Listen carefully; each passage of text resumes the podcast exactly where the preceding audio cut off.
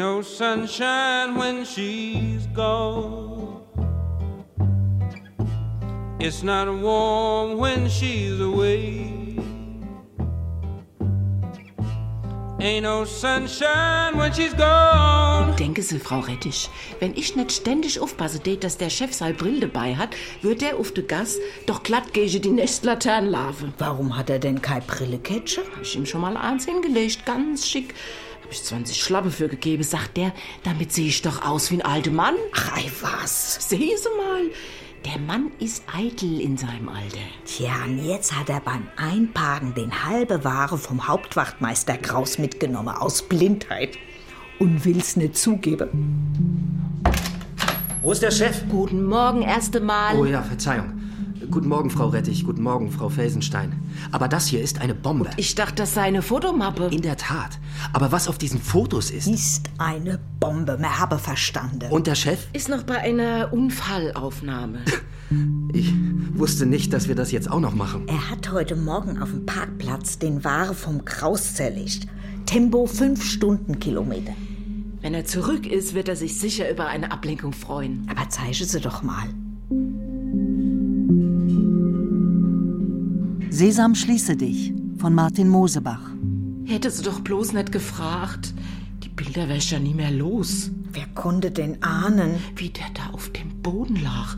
So ganz gekrümmt auf der Seite. Das Gesicht Und die Hände. wie aus schwarzem Leder. Ganz eingetrocknet. Verschrumpelt. So stell ich mir ne Mumie vor. Dann die ganzen teuren Weinflaschen um den rum. Wie Grabbeigabe. Frau Felsenstein, ich muss mal wieder zurück zum Präsidenten. Aber später erzähle sie mir doch. Ja, ich bin auch schon ganz gespannt, was der Teschemacher da wieder rausgefunden hat. In den Außenbezirken von Bonames, an sich keine Villengegend, das Haus Nummer 52 ist ein richtiger Fremdkörper. Ursprünglich auch ein unauffälliger Bungalow wie die Nachbarhäuser, aber dann mit Anbauten und einer Auffahrt versehen. Mit Portikus, zwei Garagen, riesen Swimmingpool, drinnen jede Menge Marmor verbaut.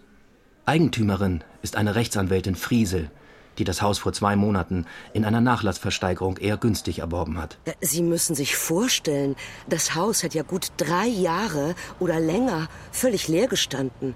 War jedenfalls unbewohnt. Da ist dann schon viel zu machen. Ein Haus will geheizt und gelüftet sein, sonst geht's kaputt. Das Ganze kommt aus dem Nachlass von einem Herrn Bruno Flato, der vor zehn Jahren nach Chile gegangen ist. Das Haus hatte er behalten, wollte offenbar gelegentlich zurückkommen, ist aber bald krank geworden und nicht mehr gereist. Er hat viel reingesteckt in das Haus und es dann praktisch nicht genutzt. Ja, dazu später gerne mehr. Aber wie haben Sie die Leiche nun entdeckt? Gut. Die Handwerker fangen also an, Wir haben im Keller da eine Tür entdeckt, aus Beton. Ganz plan in die Wand eingelassen, völlig unbeweglich. Wie eine Bunkertür. Um die Tür aufzukriegen, hätten wir beinahe das ganze Haus abreißen müssen. Aufsprengen. Unmöglich. Dann hat einer an einer ganz anderen Ecke einen kleinen Kasten mit Zahlentasten gefunden. Darüber sind wir dann an die Firma gekommen, die das Schloss eingebaut hat. Schließlich hat sich dieser riesige Betonblock von Tür aus der Wand gelöst. Tonnenschwer. Drin im Dunkel liegt ein Mann und um ihn herum Der Bunker war ein Weinkeller. Ringsum Regale mit den edelsten Flaschen, von denen unser eins nur in der Zeitung liest. Der Mann, der dort eingeschlossen war, hatte nicht die kleinste Chance, dort allein wieder herauszukommen. Es war ziemlich kühl in dem Raum. Der Tote war nur mit Hemd und Hose bekleidet. Als ich gekommen bin, war der Gestank schon weitgehend abgezogen. Das muss beim Öffnen erstmal ziemlich schlimm gewesen sein. So dicht ist der Raum? Ich habe mich dort probehalber einschließen lassen. Das war kein gutes Gefühl. Ich wollte rauskriegen, ob man draußen hört, wenn da drin jemand schreit und Lärm macht. Ich habe gebrüllt wie am Spieß. Es war auch ein bisschen echte Angst dabei, ob die da draußen mich am Ende nicht doch vergessen. Dann haben sie schließlich wieder aufgemacht. Haben Sie jetzt gerufen oder nicht? Wir warten und warten, aber es kommt nichts. Nicht ein Mucks ist durch diese Tür gedrungen. Und ich habe das auch gespürt. Die Geräusche in dem Raum bleiben gefangen. Da schwingt nix. Und wenn einem das richtig klar wird, dann kommt die Panik. Ansatzweise habe ich das erlebt. Der Mann muss ein furchtbares Ende gehabt haben. Man kann sagen, er hat versucht, das Beste draus zu machen. Ob er von Anfang an im Dunkeln war oder ob das Licht erst später ausgefallen ist, wissen wir noch nicht. Aber dass er in einem Weinkeller war, ist ihm wohl bekannt gewesen. Da würde mancher von träumen. Eingeschlossen in einem Weinkeller. Mhm. Allerdings ohne Korkenzieher. Oh, schlimme Not. Und wie hat er sich geholfen? wie wir das früher gemacht haben. Er hat die Korken mit dem Finger in die Flasche gedrückt. Naja. Manche Korken waren ziemlich alt. Die haben vielleicht nicht mehr so fest gesessen. Wir haben die geleerten Flaschen alle registriert. Chateau Latour 1947, Romanée Conti 1964. Der Champagner war naturgemäß leichter aufzukriegen. Er hat im Grunde das Beste getan, was er in seiner Lage tun konnte. Er hat sich systematisch besoffen. Dass er zu trinken hatte, mag aber seine Lebenszeit auch verlängert haben. Vielleicht eine unerwünschte Nebenwirkung seiner Betäubung. Ähm, weiß man schon ein bisschen mehr über den Toten? Er war wohl 35 Jahre alt, blond, 1,80 groß. Wie lange lag er da? Das wissen wir noch nicht. Aber gestorben ist er wohl vor drei Jahren. Wir sehen jetzt gerade die Vermisstenkarteien durch. Bisher ohne Ergebnis. Tja. Die Leute leben heute oft ohne Familie. Wenn einen keiner persönlich vermisst, kann es lang dauern, bis das Verschwinden entdeckt wird. Bei manchem ist's, als hätte er nie existiert. Ja, nicht gleich philosophisch werden. Inzwischen sollten wir etwas über den Voreigentümer herausbekommen. Der Tod dieses Unbekannten fällt schließlich in die Zeit, in der das Haus ihm noch gehört hat. Ei, seit wann rauchen Sie denn? 20 Jahren habe ich nicht. Und dann letztens bei der Verabschiedung. Also, wenn ich's loswerde, tät, ich würd nie mehr. Dachte ich auch. Ich mochte den Geruch einfach nicht mehr. Aber dann hat's plötzlich wieder geschmeckt. Und haben Sie was über den Vorbesitzer herausgefunden? Ich habe mich mit dem Herrn Kriminalassistenten gleich hingesetzt. Wir sind dann ziemlich schnell auf eine Frau Dr. Herrlein gestoßen. Ich dachte, der hieß Flato? Ja, die war mit dem Flato 16 Jahren verheiratet. Jetzt ist er 78 und lebt duzt in einem kleinen Apartment im Holzhauseviertel. Haas ist sofort zu ihr hin. Seltsam, dass ich mich jetzt noch einmal mit diesem schrecklichen Haus in Bonames beschäftigen soll. Warum? Ich habe dieses Haus immer gehasst. Man kann sagen, es war der Grund unserer Scheidung. Seit wann sind Sie von Herrn Flato geschieden? Seit über 20 Jahren. Er war damals Anfang 50 und hatte eine jüngere Freundin. Die kam aus Chile, hatte aber deutsche Wurzeln. Mich hätte das an sich nicht weiter gestört. Wir hatten längst jeder unsere eigenen Räume. Aber er wollte wohl noch mal ein neues Leben anfangen. Was hat Ihr Mann beruflich? Er war Pharmazeut, Pharmavertreter, hat in den Jahren sehr gut verdient. Deswegen hat er das Haus gekauft. Damals noch eine ziemlich spießige Hütte. Er wollte sie in eine Villa verwandeln, mit diesem lächerlichen Portikus und Pool und seinem großen Weinkeller. Ja, der Keller. Er hatte plötzlich den Luxus für sich entdeckt. In diesem Keller hat man ja jetzt eine Leiche gefunden. Das wundert mich gar nicht. Vor diesem Bunker hatte ich immer Angst. Bums, da fällt die Tür zu und man ist für immer drin gefangen. War der Wein denn so wertvoll, dass Ihr Ex-Mann ihn in einem solchen Tresor sichern musste? Nein, nein, den Bunker hatte schon der ursprüngliche Erbauer des Hauses installieren lassen. Ein Irrer vermutlich. Dr. Gangolf. Komisch, dass mir sein Name sofort einfällt, wo es mir doch sonst so schwer fällt, überhaupt einen Namen. Ingenieur war der, glaube ich. Hatten Sie später noch einmal Kontakt mit Herrn Flato? Daran hatte ich nicht das leiseste Interesse. Gibt es sonst noch gemeinsame Bekannte? Er hatte einen ganz anständigen Freund, auch Pharmavertreter. Wir sind uns danach noch ein, zweimal über den Weg gelaufen. Der hat mir erzählt, Bruno sei jetzt in Chile, hätte die Weiser-Vertretung in Santiago übernommen. Aber sein Glück war nur von kurzer Dauer. Ja, erst der Krebs und dann war die Frau weg. Da will man ein neues Leben anfangen und findet nur ein gebrauchtes. Das kann dann ganz schön trübe werden. Warum hat er das große Haus in Bonames nicht verkauft? Nach seinem Tod ist es offenbar nicht möglich gewesen, Erben zu finden. Kann sein. Von der Chilenin war er ja auch schon wieder geschieden. Sonstige Familie? Da war wohl noch ein Bruder. Er tu nicht gut der Familie. Werner hat er geheißen. Äh, gehört dem jetzt das Haus? Hm, ein Bruder hat sich nicht gemeldet. Auch sonst hat niemand Ansprüche angemeldet, so ist dann das Ganze versteigert worden. War der ganze Wein noch drin? Ja. Dazu kann man den neuen Eigentümer beglückwünschen. Aber leider lag da auch ein toter Mann drin. Ja, wie recht die Frau doch hat. Glück ist so trügerisch. Apropos wege Glück. Sie werden lachen, aber ich habe tatsächlich einen Ingenieur mit Namen Gangolf ausfindig machen können. Ich sag's ja, in Ihnen steckt die richtige Polizistin. Und? Wie? Melderegister. Und wegen dem Bunker.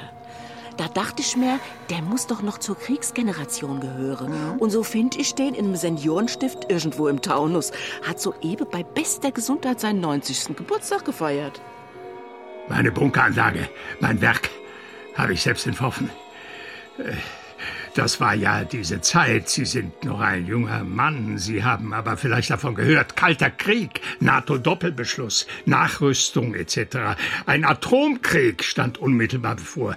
Ich war immer bestens informiert. Nie von den Entwicklungen überrascht. Alles vorhergesehen. Kurz gesagt, was denkt Gangolf, wenn er sowas hört und sieht? Atomkrieg steht bevor. Der weiß, die Hauptschlacht wird hier geschlagen. Der letzte Krieg nur ein Witz dagegen. Aber da sollen Sie Gangolf kennen. Gangolf hat keine Lust, mit den anderen zu verrecken. Gangolf erkundigt sich bei den Behörden, gibt es ein Luftschutzprogramm. Sind Bunkersysteme geplant? Nix, niente, nada. Die Behörden schlafen mitten in den Kriegsvorbereitungen der Supermächte. Da sagt sich Gangolf, selbst ist der Mann. Und nachher, als der Bunker fertig war, da sind sie dann alle gelaufen gekommen. Ob ich sie im Ernstfall nicht mit reinlassen würde. Ja, so ist der Mensch. Aber da kennen Sie Ihren Gangolf schlecht. Die Antwort war ein hartes Nein. In meinen Atombunker komme ich und meine Frau und sonst niemand. Und dass in dem Bunker mal die Luft knapp wird? Die wird nicht knapp. Der war perfekt belüftet mit Filteranlage, falls die Außenluft verseucht sein sollte. Notstromaggregat. Zwei Monate hätten wir da drin überleben können. Absolute Sicherheit. Wenn die Tür zu war, gab's kein Raus und kein Rein mehr. Zwei Tonnen Beton, allein die Tür. Was für eine grauenhafte Vorstellung. Klopf, klopf. Die Zeitungsbodin ist da. Trete Sie ein, Frau Rettich. Habe sie schon gelesen? Na, noch nicht. Der Haas hat Teschenmacher gebeten, wegen der Identifizierung des Toten mit Zeitungen und Rundfunk zu sprechen. Ja, damit hat er sogar in unser Käseplätsche auf dem Dorf geschafft. Grausiger Fund, der Tote im Weinkeller. Ich lese kurz vor. Im Keller eines Einfamilienhauses in Bonames stieß man bei der Öffnung eines versperrten Raumes auf die Leiche eines etwa 35-jährigen Mannes, die dort seit circa drei Jahren gelegen haben muss. Die Polizei bittet um Hinweise, die zur Identifikation des Toten führen könnten. Den ganzen Tag bimmelt hier deshalb das Telefon. Aber trotz der Reihe von Leuten, die sich bisher gemeldet haben, gab es noch keine Spur. Ich könnte Ihnen etwas über einen Mann verraten, der jetzt sieben Jahre verschwunden ist. Vielleicht liegt er ja schon länger. Meine Frau hat mich vor drei Monaten verlassen. Ich bin Wahrsagerin und würde Ihnen meine Dienste gerne. Seit Jahren führe ich Tagebuch über außergewöhnliche Himmelserscheinungen. Wir werden regelmäßig von extraterrestrischen. Doch dann klopft Ebe eine Frau hier an. Blond, hübsch, so etwa 40 Jahren. Der Weg ins Präsidium schien sie Überwindung gekostet zu haben. Teschenmacher kümmert sich grad um sie. Ich weiß nicht, ob es richtig ist, dass ich zu Ihnen komme. Ich habe im Radio gehört, dass ein toter Mann gefunden worden ist. Seit drei Jahren tot. Seit drei Jahren. Vor drei Jahren, den Tag kann ich natürlich nicht angeben, ist mein Bruder verschwunden. Erik. Er war damals 35 Jahre alt. Sie haben ihn aber nicht vermisst gemeldet. Uns liegt nichts in dieser Hinsicht vor. Natürlich nicht. Mein Bruder war, ist ein freier Mensch. Er hat immer mit der Möglichkeit gespielt, wegzugehen. Ich wusste, dass das jederzeit geschehen konnte. Sie standen sich nicht besonders nah. Im Gegenteil. Für mich war diese Perspektive immer sehr hart. Unsere Eltern sind früh gestorben. Wir waren immer zusammen, ich und mein kleiner Bruder, aber wir haben uns nie aneinander geklammert. Freiheit war uns beiden wichtig. Trotzdem habe ich immer weiter gehofft, dass ich irgendwann wieder etwas von ihm höre. Jetzt fürchte ich allerdings, er könnte der. Unter diesen Umständen kann ich Ihnen leider nicht ersparen, sich den Toten einmal anzusehen. Es ist kein schöner Anblick. Es ist vermutlich auch schwer, sich bei der fortgeschrittenen Mumifizierung des Toten noch an einen lebenden Menschen zu erinnern. Fühlen Sie sich stark genug dafür? Einerseits überhaupt nicht. Wenn ich Erik wiedererkennen würde, das wäre sicher das Schlimmste. Andererseits will ich es unbedingt. Diese Ungewissheit seit drei Jahren ist noch viel schlimmer. Und? Herr Kriminalassistent, wie hat es vertragen? Mir war selbst etwas unwohl zumute, als ich Britta Vogler in den Keller begleitete, wo die unbekannte Leiche in dem Kühlraum aufbewahrt wird. Nett, dass Ihnen die Frau zu sympathisch ist. Keine Sorge. Ich fürchtete nur eine große Erschütterung. Und? Der Tote lag in der Schublade, genau in der seitlichen Stellung, wie wir ihn gefunden haben.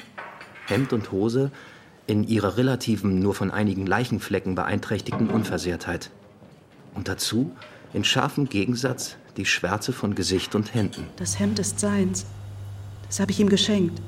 Die Hose habe ich an dem Tag, an dem ich ihn zum letzten Mal gesehen habe, vom Schneider abgeholt. Sie hat neue Taschen. Jetzt habt ihr wenigstens schon einmal den Tode identifiziert. Der Herr Kriminalassistent hat dann erst einmal beschlossen, das Fräulein Vogler in Ruhe zu lassen und die Fortsetzung des Gesprächs auf den nächsten Tag zu verschieben. Wie rücksichtsvoll. Ja, das ist ein ganz einfühlsamer. Frau Vogler hat also gesagt, dass ihr Bruder Erik zuletzt bei einer Firma angestellt gewesen war, die Finanzinvest Stucki heißt. Besser gesagt, die Finanzinvest Stucki geheißen hat. Ist vor drei Jahren in einem gigantischen Bankrott untergegangen. Ja, wo Sie es sagen? Jetzt erinnere ich mich auch wieder daran. Der sogenannte Stucki-Skandal. Eine Sache von einer unerhörten Frechheit. Da ging es um sehr viel Geld. Und etwa 300 um ihre Einlagen geprellte Investoren. Äh, zeigen Sie doch noch mal schnell, was Sie darüber schon haben. Hier. Ich habe Ihnen einen Ausdruck gemacht. Ich weiß ja, wie ungern Sie etwas auf dem Bildschirm nachlesen. Danke. Wo habe ich noch meine Brille hingetan? Da vor Ihnen, in der Schale mit den Stiften. Danke, die habe ich schon vermisst. Aber ich suche meine Lese. Sie haben auch eine. Brauche ich eigentlich nicht. Fürs Autofahren? Ja, fangen Sie nicht auch noch damit an. Womit? Die behaupten, ich hätte den Wagen von Kraus geschrammt, weil ich die Brille nicht aufgehabt hätte. Unsinn! Ah, da ist ja auch die Lese. Hier also der Prospekt von Stucki Invest. Danke. Die haben Anlegern 19% Zinsen versprochen. Womit sollten diese fantastischen Zuwächse erzielt werden? Fantastisch, in der Tat. Angeblich mit Anteilen an einer Bergbaugesellschaft im Kongo. Es sollte da um seltene Erden gehen. Seltene Erden? Schon der Begriff allein ist ja fantasieanregend. Solche Betrüger finden immer den Punkt, wo die Gier den Verstand übernimmt. Bei einer so lang schon anhaltenden Niedrigzinssituation sind die Investoren wohl leichter zu größerem Risiko bereit. Und wie sind die Herren dieser Gesellschaft an ihre Anleger gekommen? Da hat ihnen ein jüngerer Anlageberater aus der Gesellschaft für Fondsverwaltung geholfen. Den hatten sie wohl am Wickel. Der hat die Stucki-Produkte als angeblichen Geheimtipp empfohlen und die gingen dann weg wie geschnitten Brot. Hm. Und? Haben Sie ihn dran gekriegt? Der Mann behauptete, gutgläubig gehandelt zu haben. Ach so. Und richtig was nachzuweisen war ihm im Prozess nicht. Hier steht aber, dass er diplomierter Betriebswirtschaftler war. Erstaunlich, nicht? Dass sich so einer von einem Mann mit so einer Vergangenheit wie Rick Stucki so blenden lassen sollte. Was hat er denn für eine Vergangenheit? Ein echter Abenteurer. Hat in den USA sogar mal im Knast gesessen. Davor war er eine Zeit bei der Fremdenlegion. Daher rührt vermutlich auch seine Vorliebe für den Kongo. Da hat er offenbar gelernt, Urwald gibt's nicht nur in Afrika, sondern auch in Europa. Hm, zumindest Wildwuchs in bestimmten Branchen. Wie lang hat denn die Finanzinvest Stucki gewirkt? Ach, das ging erstaunlich lange gut. Ja, die einfachsten Modelle sind oft die besten. Gut vier Jahre lang ist das so primitiv gelaufen. Wie bei einem Kettenbrief. Die Leute haben Anteile gekauft. An einem Bergwerk, das es vermutlich gar nicht gab. Und da, lesen Sie mal, wie der Stucki im Prozess argumentiert hat. Ich weiß gar nicht, wo hier der Betrug liegen soll. Vier Jahre haben die Leute ihr Geld doch gekriegt. Jedenfalls die meisten. Ja, gewiss. Das Bergwerk im Kongo. Äh, Wissen Sie, Geldwirtschaft ist so abstrakt. Da braucht es einfach irgendeine Grundlage, auf der sich die Anleger überhaupt etwas vorstellen können. Ein Finanzperpetuum mobile. Geldschöpfung leider nicht ganz aus dem Nichts. Irgendwann kam ihm das Finanzamt auf die Schliche. Er hat sogar ganz brav Steuern gezahlt. Geld war ja genug da. Zunächst jedenfalls. Aber dann begann die Maschinerie irgendwann zu stottern. Und zum Schluss liegt ein Mitarbeiter der Finanzinvest tot im Weinkeller eines verlassenen Hauses. Und aus einer kleinen Betrugsaffäre wird ein Mordfall. Vielleicht sollten wir dazu einmal Herrn Stucki befragen. Sitzt er in der Nähe? In der Tat sitzt der, und zwar in der Justizvollzugsanstalt Preungesheim. Hm, dann kann er sich einem Treffen wohl weder verweigern noch davonlaufen. Also lassen Sie uns gleich mal bei ihm vorbeischauen. Herr Stucki, wir wollen nicht viel von Ihrer Zeit. Wir wollten uns mit Ihnen nur über einen Ihrer früheren Mitarbeiter unterhalten. Bei Finanzinvest? Oder davor? Ich hatte schon viele Mitarbeiter. Bei Finanzinvest. Sie erinnern sich gewiss an einen Herrn Erik Vogler. Erik? Ja, sicher. Liegt gegen den etwa was vor? Sollte mich wundern. Wieso? Das ist doch ein vollkommen naiver Junge. Den habe ich ja nur eingestellt, damit wir vertrauenswürdiger wirken. Es muss in so einer Firma mindestens einen geben, der wirklich an das Ganze glaubt. Nur dann funktioniert das Konzept auch nach außen. Das war bei uns Erik. Bis. Bis was? Na, bis er damit anfing, Fragen zu stellen und nachzudenken. Hör mal, Rick, ich verstehe diese Bilanz nicht. Ich habe hier einen Fehlbetrag von 180.000 und weiß nicht, wo das Geld hingegangen ist. In seiner Unschuld hat er nicht geahnt, dass es da auch gar nichts zu wissen gab. Für ihn jedenfalls. Wie erklären Sie sich, dass Vogler nicht in Ihren Prozessakten auftaucht? Ja, komisch. Der war plötzlich einfach nicht mehr auffindbar. Obwohl er überhaupt keinen Grund hatte, wegzulaufen. Glaubte ich jedenfalls. Zuerst. Wieso? Ich hätte sogar für ihn ausgesagt. Ich halte es eigentlich immer noch für ausgeschlossen, dass die beiden unter einer Decke gesteckt haben. Welche beiden? Ich hatte hier viel Zeit zum Grübeln. Ich weiß, der Mensch ist schlecht. Aber ein bisschen kenne ich auch die Welt.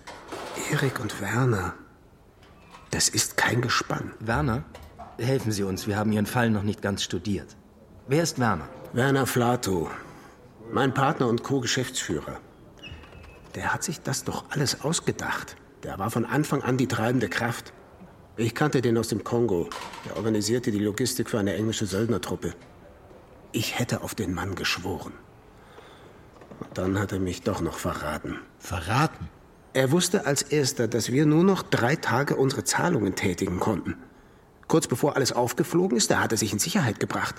Minutiös hat er alles vorbereitet. Kannte sich viel besser aus als ich. Hat das verbliebene Geld beiseite geschafft, über verschiedenste Konten. Im Prozess ist der Weg genau rekonstruiert worden. Nur wo es schließlich gelandet ist, das hat man nicht rausgekriegt. Und dann ist der schlaue Werner Flato abgehauen. Mit seiner Frau. Kunststück. Die war in alles eingeweiht. Moment mal, Herr Stucki. Sie sagen Flato? Ja, ja. Das hat sogar das Gericht festgestellt. Werner Flato ist voll mitschuldig. Eigentlich noch tiefer drin als ich.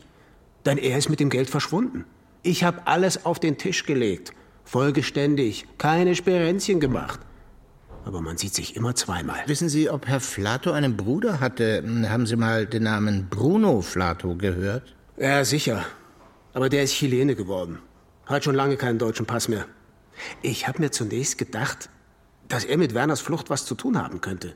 Dass Werner versucht, sich zu ihm durchzuschlagen. Dass der was für ihn arrangiert. Aber das kann nicht sein. Das kann nicht sein, der ist etwa zur selben Zeit, wie wir aufgeflogen sind, an Krebs gestorben. Das hat Werner mir sogar noch erzählt. Herr Stucki, wir sollten Ihnen vielleicht sagen, warum wir hier sind. Ja klar, schießen Sie los. Vorgestern ist in der Villa von Bruno Flato in Bonames, die auf jeden Fall seit drei Jahren, wahrscheinlich auch länger leer stand, eine Leiche gefunden worden. Die Leiche des vor drei Jahren verschwundenen und damals wohl verstorbenen Erik Vogler. Was? Herr Stucki, es ist wohl an der Zeit, dass wir offen reden. Könnte es nicht doch sein, dass Erik Vogler gar nicht so ahnungslos war, wie Sie ihn darstellen? Könnte es nicht sein, dass die Versuchung nahe lag, sich in letzter Minute eines Mitwissers zu entledigen? Und könnte es nicht sein, dass Vogler reden wollte? Könnte man es nicht für notwendig gehalten haben, ihn zum Schweigen zu bringen? Mann, Mann, Mann, wer ist Mann? Wer soll Mann sein? Wollen Sie mir hier einen Mord anhängen? Niemand will hier jemandem etwas anhängen, wie Sie es ausdrücken. Sie verwechseln Ihr Milieu mit der Polizei eines Rechtsstaats. Rechtsstaat? Bitte ganz ruhig. Wir sind dabei nachzudenken, ganz sachlich. Wir sichten nur die Fakten. Es ist nun einmal so, der Mord an Erik Vogler fällt zusammen mit dem Moment, als ihr Betrug auffliegt. Und mit der Flucht von Werner Flato. Aber wenn Flato ohnehin vorhatte, mit der Beute ihres gemeinsamen Betrugs zu fliehen und das sorgfältig vorbereitet hatte, Warum sollte er sich noch mit einem Mord belasten? In der Tat, ein unnötiges Verbrechen für einen so kaltblütig operierenden Mann. Aber ich habe die Villa von Bruno Flato nur ein einziges Mal betreten. Wann? Werner hatte den Schlüssel. Sein Bruder, schwer krank, hatte ihn gebeten, dort gelegentlich nach dem Rechten zu sehen. Sie waren einmal dort? Wir haben da mal eine Party gefeiert, das war's. So, und das hier ist die Schatzkammer. Besser gesichert als Fort Knox. Ja, hier liegen auch einige Werte, flüssige Werte. Oh, ein Cheval Blanc 1970. Ja, und den machen wir jetzt auf. Das ist ja wie im Schlaraffenland hier. Wahrscheinlich werde ich ein paar Flaschen daraus versteigern lassen. Und den Rest trinke ich. Erik Vogler war da auch dabei? Ja, klar. Werner, seine Frau und Erik. Und zwei Mädchen. Ich weiß nicht mal mehr, wie die hießen. Ach, es war ein besoffener Abend. Es war das erste und das letzte Mal, dass ich dort war. Wissen Sie noch wann? Na, auf jeden Fall, bevor Werner abgehauen ist. Also, wenn du mich fragst, dieser Stucki ist ein heißer Kandidat. Zum Glück müsse der Kommissar und Teschemacher da jetzt noch keine Entscheidungen treffen. Der sitzt ja eh noch zweieinhalb Jahren fest in Bronchesheim. Und? Weiter? Der Kommissar brütet in seinem Büro und Teschemacher hat sich noch einmal nach Bonames aufgemacht, in der Hoffnung, aus der Nachbarschaft etwas über die Vorgänge in der Villa Flato zu erfahren. Ich gehöre weiß Gott nicht zu den Leuten, die den ganzen Tag hinter den Vorhängen stehen und spionieren. Da habe ich weiß Gott Wichtigeres zu tun. Ich habe immer darauf geachtet, zu tun zu haben. Die meisten Probleme entstehen bei den Leuten, weil sie nichts zu tun haben. Sieh zu, dass du zu tun hast, sag ich denen, und später gibt mir mancher recht. Aber äh, Natürlich war es mir unangenehm, dass nebenan der große Kasten jahrelang praktisch unbewohnt war. Erst vor etwas mehr als 20 Jahren die Sache mit dem Atombunker von dem spinnerten Ingenieur, dann Herr Flato mit Frau Flato I und bauen hier ein Schloss, dann Frau Flato II, mit der man gar nicht sprechen konnte, die hat Deutsch nur gerade brecht, obwohl sie deutsche Großeltern hatte. Dann plötzlich niemand mehr. Erinnern Sie sich, ob hier in den letzten Jahren noch mal etwas los war in dem Haus? Herr Flato ist vor ein paar Jahren noch mal aus Chile gekommen. Es ging ihm wohl ziemlich schlecht, gesundheitlich. Frau Flato II war da, aber schon lange nicht mehr gesehen. Er hat dann vielleicht 14 Tage da drüben gehaust. Abends habe ich ihn manchmal auf der Terrasse gesehen, immer mit Weinglas. Der stille Suff, er sei ihm gegönnt. Der Mann hatte nichts zu tun. Dann war wieder lange Ruhe, unangenehm. Es müsste eine Pflicht geben, sein Haus zu bewohnen. Dann ist plötzlich eine Dame vorgefahren, sehr schick im Cabrio mit entsprechendem jungen Mann auf dem Beifahrersitz. Als sie ins Haus will, habe ich sie angesprochen. Oh, hallo. Entschuldigung, was machen Sie denn da? Äh, ich gehe hier in das Haus. Haben Sie was dagegen? Ich bin Frau Flato. Erst habe ich gedacht, das ist äh, Frau Flato 3. Nein, nein, ich bin die Schwägerin von Herrn Flato. Wir wollen einfach nur durchs Haus gehen und, äh, naja, also danke fürs Aufpassen. Wiedersehen. Das hat sie immerhin gesagt. Der junge Mann konnte aber kaum der Bruder vom alten Flato sein. Eine ganz andere Generation. Vielleicht äh, ein Interessent, ein Architekt. Ich weiß, es ist unwahrscheinlich, dass Sie sich erinnern. Aber schauen Sie doch mal. Hat der Begleiter von Frau Flato vielleicht so ausgesehen? Ja, jetzt erwischen Sie mich aber auf dem falschen Fuß.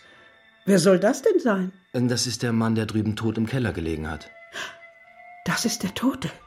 Oh Gott, wenn ich das gewusst hätte. Wenn ich gewusst hätte, der wird da drüben umgebracht, dann hätte ich mir den doch ganz anders angeguckt. Ist nach diesem Besuch denn wieder mehr in dem Haus los gewesen? Ja, äh, diese Frau Flato ist noch öfters vorbeigekommen. Mir kam es auch so vor, als ob sie manchmal dort übernachtet hätte. Auch dieser junge Mann war manchmal da. Einmal auch noch mehr Herren mit solchen Riesenautos. Ich habe kurz gedacht, jetzt kehrt da wieder Leben ein. Allerdings nicht ganz so, wie ich mir es gewünscht hätte. Mädchen mit ganz kurzen Röckchen, wie man es halt jetzt so hat. Und dann war wieder Ruhe. Ja, dann war wirklich Ruhe. Ab dann hat der junge Mann da unten tot im Keller gelegen. Und ich wohne direkt daneben und weiß nichts davon. Vielleicht wäre es doch besser, hier wegzuziehen. Frau Felsenstein. Oh, Frau Rettich und der Herr Kriminalassistent. Ich wollte ohnehin gerade zu Ihnen. Moment, das ist gut, dass Sie gerade hier sind, Frau Rettich. Herr Haas? Eben finde ich auf meinem Schreibtisch dieses Formular vor, das mir wahrscheinlich Frau Felsenstein dorthin gelegt hat. Die Schadensmeldung für das beim Einparken demolierte Auto vom Hauptwachmeister Kraus. Als gäb's nichts Wichtigeres. Oh, ich störe gerade hoffentlich nicht. Na, na. Ich wollte eh grad gehen. Verzeihung, dass ich hier so reinplatze, aber ich habe Ihnen was sehr Wichtiges zu sagen. Ja, dann ja, kommen Sie bitte äh, mit in mein Büro. Ja. Mir geht es irgendwie besser, seitdem ich weiß, dass Erik tot ist. Ist das nicht monströs? Aber es war so furchtbar für mich, dass er plötzlich einfach so weg war, ohne Erklärung. Ungewissheit kann eine Folter sein. Nach dem Unfall meiner Eltern waren wir eigentlich immer zusammen. Ich war zwar kaum älter als er, Aber ich bin trotzdem eine Art Mutter für ihn gewesen. Wir haben immer zusammen gewohnt, auch noch während seines Studiums. Äh, hatte er denn keine Freundinnen? Doch, aber er hat trotzdem nie daran gedacht, auszuziehen, bis er dann plötzlich einfach so verschwunden ist. Ein Trost, dass Sie jetzt wissen, dass er Ihnen gegenüber nicht treulos war? Ja, seltsam, nicht? Seltsam? Nein, nein, Sie dürfen sich unser Verhältnis überhaupt nicht so vorstellen. Ich war nie eifersüchtig auf ihn. Im Gegenteil, er hat mir alle seine Verliebtheiten erzählt, hat mich um Rat gefragt, wie er es bei den Mädchen anstellen soll. Ich habe aufrichtig für ihn gehofft, dass er bald die richtige findet. Und dann kam sie ja auch, die große Liebe. Und wie immer habe ich vom ersten Tag daran teilgenommen. Dass ich dann nicht ganz so glücklich darüber war wie er, lag nicht an der Frau, eher an der ganzen Situation. Was war falsch an der Situation? Nach Eriks Studium hat es mit dem Einstieg in den Beruf nicht gleich geklappt. Dann kam endlich die Chance bei Finanzinvest. Ein kleines Team. Außer dem Chef noch sein Stellvertreter und dann außer zwei oder drei Bürodamen nur noch Erik. Ja, gut. Man kann nicht sagen, dass es ein Traumjob war. Die beiden Chefs pflegen intern einen sehr rauen Ton. Er war auch oft frustriert, weil er in die Abläufe, in die Bewegung oft beträchtlicher Summen keinen rechten Einblick bekam. Sie wollten von der Frau, die Ihr Bruder. Ah, ja, ja. Werner Flato, der Stellvertreter. Er war mit einer erheblich jüngeren Frau verheiratet, Linda Wolf. Heute ist was Unglaubliches passiert, Butter. Ich sitze in meinem Büro, da höre ich draußen Stimmen. Eine Frau. Ist mein Mann da? Wir sind verabredet. Herr Flato lässt ausrichten, dass er etwas später kommt. Ich trete vor meine Bürotür. Sie spürt meinen Blick im Rücken, dreht sich um. Wir sehen uns an. Und da ist es passiert. Bei uns beiden, ich schwör's dir. Erik, die Frau von deinem Chef? Ja, sie gehört zu mir. Ich gehöre zu ihr. Das wussten wir in diesem Augenblick. Eriks übliches Phlegma war auf einmal wie weggeblasen. Eigentlich hat ihn diese Frau, sie war genauso alt wie er, erst zu einem erwachsenen Mann gemacht. Ich hätte mich darüber freuen können, wenn da nicht von Anfang an diese Bedrohung im Raum gewesen wäre. Welche Bedrohung? Flato? Ja. Sie hatte schreckliche Angst vor ihrem Mann. Nach allem, was ich von Erik weiß, eine sehr intelligente Frau, aber von Flato wie hypnotisiert. Sie kannte ja die Vorgeschichte ihres Mannes. Er war zur See gefahren, danach Söldner im Kongo. Flato ist zu allem fähig. Sie will unbedingt weg von ihm, aber sie weiß nicht wie. Ich, ich muss ihr helfen. Mein Bruder und sie hatten einen Treffpunkt. Das Haus ihres Schwagers. Sie sollte dort für ihren Mann nach dem Rechten sehen. Die Villa in Bonames. Ja, manchmal hat Flato dort auch mit seinen Leuten Partys gefeiert. Und dann der Knall. Der Betrugsskandal um die Finanzinvest. Ja, Verhaftung von Stucki. Flato taucht unter und seine Frau und Erik sind plötzlich auch nicht mehr da. Ich dachte zuerst, Erik und Linda hätten den Zusammenbruch der Firma dazu genutzt, gemeinsam vor Flato zu fliehen. Deshalb habe ich mich auch nicht an die Polizei gewendet. Ich wollte, dass er glücklich wird. Aber dass er sich nie mehr gemeldet hat. Oh, kalt heute. Hätten wir uns doch besser bei mir im Büro treffen sollen. Na, bei euch setze ich erst einmal keinen Fuß mehr rein. Ich dachte, das letzte Mal jetzt wird der Herr Hauptkommissar mich erschlagen. Wenn die Frau nicht gekommen wäre. Also handgreiflich wäre der nie. Laut ja. Der war so in Rage. Ich war froh, als ich heil bei euch raus war. Jetzt lasse sie mal die Pferde im Stall, Frau Rettich. Hatte sie tatsächlich einen brauchbaren Hinweis? Und ob? Jetzt habe der Kommissar und Taschenmacher plötzlich zwei Optionen. Rick Stucki könnte den Erik Vogler als möglichen Verräter umgebracht haben, vielleicht sogar zusammen mit Werner Flato. Oder ein Mord aus Eifersucht, von Flato noch vor seiner Flucht begangen. Vielleicht auch nur, um Linda Wolf unmissverständlich klarzumachen, dass sie auf keinen Fall auf ihren Erik rechnen sollte. Ach ja, in der Liebe ist alles möglich. Aber spurlos zu verschwinden ist gar nicht so leicht. Erst recht zu zweit. Fahndung? Werner Flato ist seit dem Prozess international ausgeschrieben. Bisher aber leider ohne Ergebnis. Äh, lassen Sie sich doch mal kommen, was man herausgekriegt hat. Bis jetzt ist er ja nur wegen Betrugs gesucht worden. In der Fahndungsakte stand, dass man zunächst alle Fluchhäfe abgefragt hat, ohne Ergebnis. Erst nach zwei Wochen habe sie in einer Garage bei Brüssel Flatos Ware gefunden. Warum dann erst so spät? Hm, für diese Zeit hat er den Stellplatz bezahlt. Und die sind einfach von Brüssel aus abgehoben? Nein, alle Nachbarländer waren innerhalb von 24 Stunden alarmiert gewesen. Kein Flato, keine Frau Wolf. Vielleicht hatten sie noch andere Pässe. Aus seiner Zeit im Kongo ist auf Flato tatsächlich noch ein Pass der Kongolesischen Republik ausgestellt. Sogar mit Diplomatenstatus auf seinen Legionärsnamen Pierre Dupont. Aber erstens war der abgelaufen und zweitens hatte Linda Wolf nur deutsche Papiere. Sie könnten sich getrennt haben. Warum ist sie dann nirgends aufgetaucht? Bei seiner Vorgeschichte traue ich ihm ein Verschwinden sicher zu.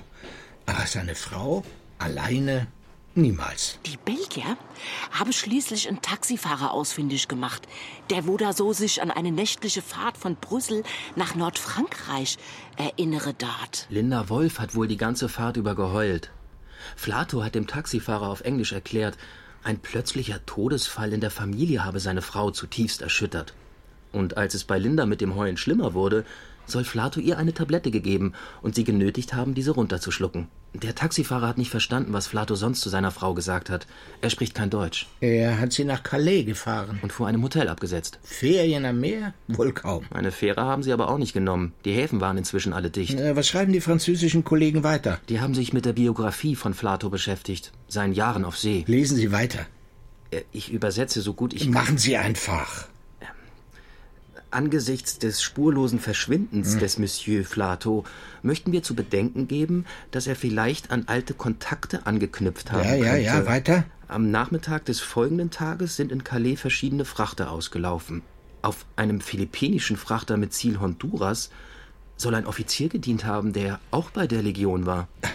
Klingt abenteuerlich.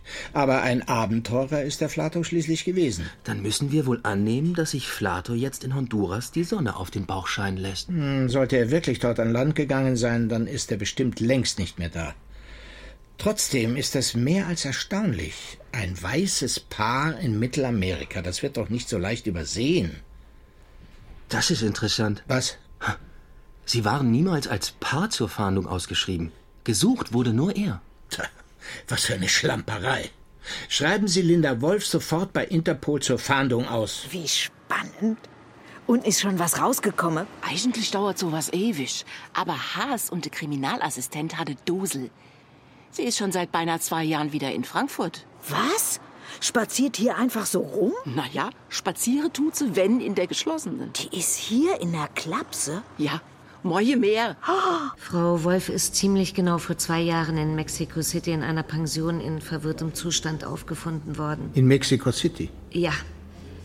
Sie hatte wohl einige Tage das Zimmer nicht verlassen, deshalb hat der Zimmerservice ihr Zimmer geöffnet. Sie war nicht ansprechbar und wurde völlig entkräftet in ein Krankenhaus eingeliefert. Wie ist sie in das Zimmer gelangt? Ist sie dort in Begleitung angekommen? Das lässt sich leider nicht aus ihrer Krankenakte rekonstruieren. Tut mir leid. Das ist alles, was hier dazu drin steht. Und dann? Was üblicherweise in solchen Fällen getan wird. Die deutsche Botschaft ist benachrichtigt worden. Die haben sich um ihre Rückführung nach Deutschland gekümmert. Immerhin hatte Frau Wolf ja ihren Pass dabei. In welchem Zustand kam sie hier an? Sehr schlecht ernährt. Ihren physischen Zustand konnten wir aber schnell wieder verbessern. Nur ist sie weiterhin kaum ansprechbar. Sie verweigert beharrlich jede Art von Gespräch, ob mit Ärzten, Pflegern oder Mitpatienten. Fragen regen sie sofort auf. Sie wirkt ständig geistig abwesend, befindet sich auf permanenter Gedankenflucht. Wir würden gerne einmal selbst mit ihr reden. Sehr ungern. Ein Verhör steht sie nie und nimmer durch. Verhör? Wer spricht denn von Verhör? Okay. Einfache Fragen. Aber Sie dürfen keinesfalls insistieren, wenn sie ausweicht oder sich verweigert. Frau Doktor, ich verstehe Sie gut, aber es geht hier um einen Mord. Seien Sie rücksichtsvoll und nicht länger als zehn Minuten. Schwester, holen Sie bitte Frau Wolf. Sie haben eine schöne Lederjacke an. Ja, die ist gut. Nur ein bisschen zu groß. Eine Männerjacke. Ähm, ich, äh, ich konnte ja nichts einpacken, es, nichts mitnehmen. Das ging alles so schnell, so sch schnell. Warum so schnell? Mussten Sie flüchten? Ich, ich, ich weiß nicht mehr.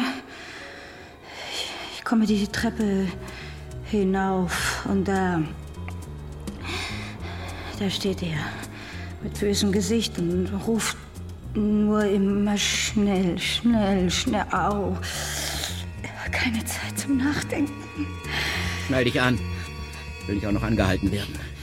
Wohin willst du denn mitten in der Nacht? Es geht nicht. Morgen geht die Bombe hoch, Linda. Vielleicht auch erst übermorgen. Bis dahin müssen wir ganz weit weg sein, verstehst du? Noch haben wir ein paar Stunden Vorsprung. Bitte. Halt an, lass mich sofort du raus. musst mir jetzt vertrauen. Wie immer. Du weißt doch, ich habe immer gut für uns gesorgt. Was willst du tun? Wir machen jetzt eine wunderschöne Reise zusammen. Nein, nein, das Ich geht erkläre nicht. dir alles später. Ich kann nicht. Lass die Finger von der Tür. Wenn du versuchst auszusteigen, bring ich dich um.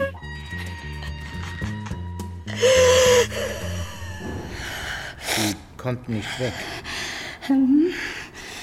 Ja, aber es war völlig unmöglich, ihm das, ihm das zu erklären. Er, er hat mich bedroht. Ich, ich konnte mich vor Angst nicht mehr rühren. Aber gefährlich, nicht wahr? Er, er hätte Erik doch. Er hätte Erik doch.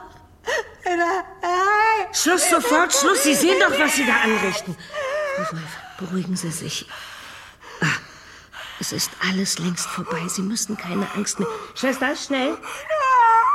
So, Frau Wolf, Sie kommen jetzt mal mit mir mit. Das habe ich befürchtet. Ihnen geht es nur um Ihren Erfolg. Und wenn die Patientin dabei hops geht. Eine zuverlässige, belastbare Zeugin ist das nicht. Vor allem ihre Energielosigkeit ist mir aufgefallen. Wie ein schwarzes Loch, das alles in sich hineinsaugt. Aber sie weiß etwas. Sie muss etwas erlebt haben, das ihre Kräfte weit übersteigt. Sie völlig aus der Bahn geworfen hat. Ihre Lage vor der Flucht war äußerst bedrohlich zwischen den beiden Männern. Von Flato wusste sie, dass er bis zum Äußersten gehen würde. Ja. Erik Vogler muss geradezu das perfekte Gegenteil ihres Mannes gewesen sein. Ein Mann aus ihrer Generation, weich, wohlerzogen, ihre Hoffnung auf einen Neuanfang. Und zugleich musste sie sich eingestehen, dass sie ihren Geliebten durch ihre Affäre größter Gefahr ausgesetzt hatte. Es sind nicht die Umstände der Flucht, die sie derart durcheinander gebracht haben. Sie meinen, sie ist vielleicht Zeuge einer schrecklichen Tat geworden. Vielleicht der Hinrichtung ihres Geliebten. Ja, es geht in diese Richtung. Aber wir dürfen eines nicht vergessen. Erik Vogler ist nicht durch einen Gewaltakt gestorben. Er ist weder erschlagen noch erschossen worden. Er ist verhungert. Wenigstens nicht verdurstet. Na, machen Sie keine Witze. Ich habe gehört, das Verdursten soll noch viel schlimmer sein. Was wollte Linda Wolf uns eigentlich am Schluss sagen? Er hätte Erik. Ja, was? Moment. Völlig richtig. Über Vogler haben wir mit keiner Silbe gesprochen, gar nichts. Ich hatte Scheu, sie überhaupt mit dem Namen zu konfrontieren. Ja, und als die Unterhaltung mit ihr interessant wurde, hat die Ärztin sie abgebrochen. Na, es führt ohnehin kein Weg drum herum. Wir müssen sie noch einmal aufsuchen, auch wenn die Frau Doktor rot sieht. Nach ihrem letzten Besuch war Frau Wolf beinahe in dem Zustand, in dem sie aus Mexiko bei uns eingetroffen ist. Sie haben es hinbekommen, in kürzester Zeit einen Behandlungserfolg von zwei Jahren kaputt zu machen. Ich bedauere das unendlich, aber ich bin davon überzeugt, dass der schlechte Zustand, in dem Frau Wolf sich befindet, etwas mit dem zu tun hat, was sie erlebt hat und was sie weiß. Das kann schon sein. Aber ich fürchte, sie ist zu schwach für eine Konfrontation mit der Wahrheit. Wir haben Ihnen unsere Lage erklärt. Frau Wolf ist vermutlich die einzige Zeugin eines Verbrechens. Sie ist selbst ein Opfer dieses Verbrechens, wie wir dringend annehmen. Der Verdächtige ist derzeit und vielleicht für lange Zeit unauffindbar. Nur sie vermag etwas Licht in das Dunkel dieser schlimmen Geschichte zu bringen. Ein Mensch ist verhungert. Mitten im größten Überfluss. Sie habe es tatsächlich geschafft, die Ärztin noch mal zu bequatschen. Ja, eines habe ich vom Kommissar gelernt. Niemals locker lassen. Aber sein Querulandetum, das schauen Sie sich nicht ab. Der Haas ist kein Querulant. Er kann nur Ungerechtigkeit nicht leiden. Fremde Autos auf dem Parkplatz anrempeln und dann nicht zu seiner Schuld stehen. Es hat sich inzwischen herausgestellt, dass der Schade am Ware vom Kraus wohl von einem älteren Unfall stammt. Ach, so ist es.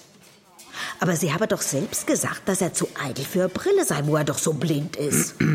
Wollen Sie beide weiter über den Kommissar ratschen oder interessiert Sie, was wir herausgefunden haben? Herr Kriminalassistent, mir wolle unbedingt. Also, die Ärztin hat uns beide noch mal zu Linda Wolf geführt.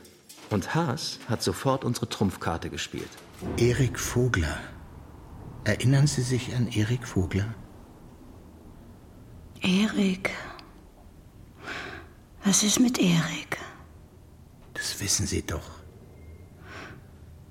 Erik. Erik. Tot. Tot. Tot.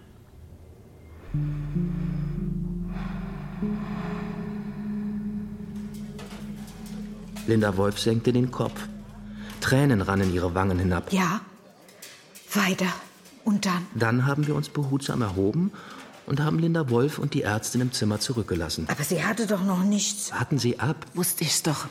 Wenn der Kommissar will, dann kann der auch ganz psychologisch. Nach einer Zeit kam die Ärztin zu uns raus auf den Flur. Ich bin selbst überrascht, aber sie bittet sie zurückzukommen. Wir fanden eine total veränderte Frau vor. Die erstarrte Maske wie weggewischt. Auch die tief sitzende Angst schien sie plötzlich verlassen zu haben. Sie hatte noch Tränen in den Augen, aber sie war jetzt gefasst. Wie ist er gestorben? Wir haben ihn vor drei Tagen gefunden. Im Weinkeller des Hauses Flato. Er hat sich nicht befreien können. Es gab niemanden, der ihn befreit hätte. Niemand wusste, dass er dort drinnen war. Sie kennen den Keller, diesen Bunker. Kein Geräusch dringt von dort nach draußen. Doch. Es wusste jemand, dass er da drin war. Werner Flato? Nein, er wusste nicht. Aber ich. Als sie nun zu erzählen begann, wich die Ruhe wieder von ihr. Immer wieder brach sie in Tränen aus. Aber es schien ihr trotzdem eine große Erleichterung zu sein. Erik und ich, wir hatten die Villa meines Schwagers zu unserem Liebesnest erkoren. Natürlich war es unvorsichtig, sich gerade in diesem Haus zu treffen, aber es war zuerst einmal so einfach. Denn ich brauchte ja keine besondere Begründung, um dort zu sein. So auch am Abend vor unserer Flucht. Ich hol uns was zu trinken. Ja, mein Schatz. Lass uns einen ah, Champagner trinken. Wo hast du den versteckt? Wo ich den versteckt habe? Im Keller. Warte, ich zieh mir schnell was über und dann komme ich mit, ja? Ja, nimm meine Lederjacke da. Im Keller ist es bestimmt kalt. Oh, fühlt sich aber gut an, deine Jacke. Steht dir auch gut. Oh, ich liebe dich. hey, warte, warte, später, später. Fang mich doch. Und, und was machen wir dann? Wirst du schon sehen. Äh, wo, wo bist du? Hier. Was machst du da? Das Kästchen für den Türcode hat der Erbauer gut versteckt. Warte, warte, ich helfe dir mit der Tür. Die ist echt massiv. Einen Moment, warte. Erst der Code. Mhm. Und? Sesam, öffne dich. Vorsicht. Wow, ist die schwer. Eine echte Schatzkammer. Oh, ist ja wirklich unglaublich. Ja. Oh, die Flaschen hier haben ja eine richtig feste Staubschicht. Chateau Lafitte. 1942. Was sowas wohl wert ist? Das ist doch keine Ahnung. Nimm sie mit, wenn du willst. Das fällt sowieso keinem auf. Bruno kommt eh nicht mehr hierher und Werner hat genauso wenig Ahnung wie wir. Ja, aber die Flasche ist bestimmt teuer. Da schluckt man ein Vermögen. Ja, ist doch gut. Das ist gerade richtig für dich, mein Schatz. Das Beste ist für dich gerade gut genug. Psst, psst. Was? Linda? Ich glaube, ich habe oben was gehört. Was? Linda! Werner! Wo steckst du? Komm sofort her! Wir haben jetzt keine Zeit für Spiele. Ich legte meinen Finger auf meine Lippen und beschwor, Erik still zu sein. Er stand wie erstarrt. In einer Augenblicksregung floh ich aus dem Raum und ließ die schwere Tür mit Schwung in die Türöffnung gleiten. Was machst du im Keller? Äh, Schatz, du, ich, äh, ich wollte uns eine Flasche Champagner, du weißt schon, für zu Hause. Gut, ein wenig Reiseproviant kann nicht schaden. Äh, Reiseproviant? Hör zu, Linda. Wir müssen sofort weg hier. Sofort? Wir haben nur ein paar Stunden Vorsprung. Wir nehmen nichts mit, wir brauchen nichts. Äh, was? Ich erkläre dir alles auf der Fahrt. Ich habe alles, was du brauchst dabei. Wir, wir dürfen jetzt keine Zeit verlieren. Äh, aber. Komm, komm. Nein, das geht nicht. Los, wir müssen weg hier. Nein, das geht auf gar keinen und Fall. Doch und ob. Ich, ich muss vorher einmal. Du musst überhaupt nichts. Au, au, au. Du kommst jetzt sofort mit. Er hat mich fest am Handgelenk gepackt. Seine großen Hände waren wie, wie ein Schraubstock. Ich.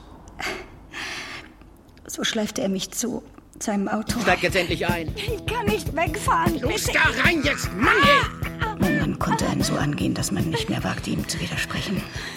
Ich fühlte mich dann oft wie körperlich gelähmt. Benimm dich jetzt endlich. Dein Geschrei eben war schon auffällig genug. Wenn du nicht endlich Ruhe gibst, dann werde ich dafür sorgen, und zwar endgültig. Ich war nur noch nach der Angst. Hör auf zu heulen, Mensch! Was sollte ich tun? Hm? Werner Nein sagen. Unmöglich. Werner sagen, dass ich Erik gerade im Keller eingeschlossen habe. Noch viel unmöglicher. Er hat ihn umgebracht sofort. Ist die Lederjacke, die Sie tragen, Ja, das ist Eriks. Ich wollte sie nie wieder ausziehen. Frau Wolf, Sie haben uns sehr geholfen. Wenn Sie jetzt Ruhe brauchen, dann können wir unser Gespräch vielleicht ein andermal. Ich brauche keine Ruhe. Es wird sowieso nie mehr gut. Die arme Frau. Die arme Frau? Das ist so ein starkes Stück, den Mann einschließe und dann als nach Südamerika abhaue. Ihr könnt sagen, sie hat ihren Freund umgebracht, damit ihr Mann ihn nicht umbringt. Und dann? Das dicke Ende kommt noch. Nehmen Sie mich jetzt bitte fest. Wegen unterlassener Hilfeleistung? Nein. Wegen Mordes. Bitte? Ich habe meinen Mann umgebracht. In Mexiko. Ja. Ich weiß gar nicht, wie lange wir da schon unterwegs waren. Er hatte mich die ganze Zeit mit allem Möglichen ruhig gestellt, mit Tabletten, Alkohol, Drogen, die ganze Zeit. Und dann? Sie hatten ihm im Dschungel wohl ein wirkungsloses Mittel angedreht. Jedenfalls war ich plötzlich ganz klar. Und dann? Dann habe ich ihn im Schlaf mit einer Machete erschlagen. Und dann? Ich hatte keine Ahnung, wo ich war. Irgendwo im Dschungel. Ich spürte die schrecklichen Wirkungen des Entzugs von den Betäubungsmitteln und den vielen Drogen. Trotzdem, ich rannte los. Ich rannte einfach los, los. Und dann? Ich kann nicht sagen, wie lange mein Rückweg gedauert hat. Irgendwann lag ich dann in dem Hotelzimmer und wollte einfach nur noch sterben. Ah, der Herr Kriminalassistent plaudert wieder lustig aus den Akten. Entschuldigung. Ich muss ja eh das Protokoll schreiben. Nichts für ungut. Deshalb bin ich ja auch gar nicht hier zu Ihnen gekommen. Frau Felsenstein, Frau Rettich, danke. Gerade habe ich das Schreiben bekommen. Der Krause hat die Schramme gar nicht von mir. Danke, dass Sie mich von diesem bösen Geist befreit haben.